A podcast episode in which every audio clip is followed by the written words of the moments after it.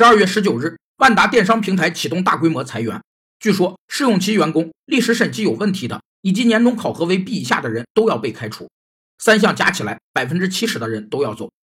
一年一个样是万达电商的真实写照，这也说明万达电商在转型中迷失了方向。品牌愿景是指一个品牌为自己确定的未来蓝图和终极目标，向人们明确的告知品牌代表了什么，主要由品牌蓝图、品牌范围和品牌价值观三个部分组成。品牌愿景不仅能为品牌带来清晰和长远的目标，还可增加内部员工的凝聚力和工作积极性，同时为品牌延伸范围进行严格的限定。并对品牌核心价值、识别系统等方面的规划限定了基调。反之，缺乏品牌愿景的战略规划和管理，必将在激烈竞争中迷失方向，在貌似合理的业务延伸中失去衡量标准，致使品牌发展受阻。